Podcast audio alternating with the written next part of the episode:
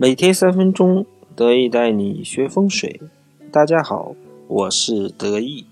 几年前，得意看过的一部国产电影有这样的一个桥段：身为三流演员的黄渤，请范伟所扮演的国学大师算八字。范伟装模作样的掐算了一通后，说黄渤五行全缺。并给黄渤起了一个金木水火土都占的名字，叫金造木。当时看了这个桥段后，笑了好久。这个电影以讽刺的手法揭示了现代人对玄学方面的迷信。所以今天得意就跟大家来讲讲这个五行的起源。对于五行。想必对每个人来说，应该都是一个既陌生又熟悉的名词。说熟悉，是因为大家都知道五行木、火、土、金、水。要说五行的应用与来历，可能就很少有人能说出一个一二。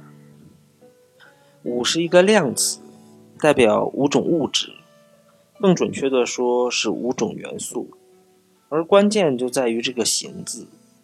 中国人很聪明，他为什么不叫五种、五个，而叫五行呢？原因就在于这个“行”是一个动词，代表这五种元素是运动着，而不是静止的。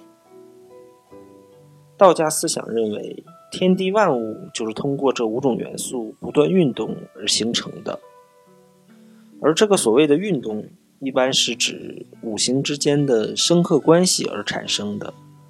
比如木生火，火生土，土生金，金生水，水又生木，形成了循环的运动。那么同理，克也是一样的，木克土，土克水，水克火，火克金，金又克木，这是相克之间的循环，也是道家阴阳五行学说的核心思想。这个道家不是道教。而是诸子百家中的道家。要说起中国的道家，那可算是真的很了不起。道家不像儒家，道家的人在历史上出现的不多，但是只要出来的，个个都是鼎鼎大名的。而春秋的时候，有个人叫邹衍，他就是道家中人。这个人当时很有名，学问也很好。他到每个国家去讲学，都是这个国家的君臣列队相迎的。比如邹衍去燕国，燕昭王亲自为他打扫台阶、擦净竹席，执弟子之礼，在黄金台上拜他为师，并亲建了驿馆，请他居住，随时听取他的指导。这待遇比当时的孔子、孟子好的不知道多了多少倍。而这个邹衍呢，他提出了五德终始说，而现代人认为五德终始说就是阴阳五行学说的起源。五德呢，就是五行之德。邹衍认为，历史上出现的每一个国家都是必然的，这与佛家、道家的思想其实是不谋而合的。只不过佛家叫做因果，有人说出生是偶然的，死亡是必然的。其实无论出生还是死，德意认为都是必然的。世间必然有你，必然有我，而你这个时候正在听我讲这节课。那么有人会说，假如我有事情，或者假如我没有听，那么得意可以说没有这个假如，因为已经是必然的了。而五德终始说呢，就是运用五行的自然规律。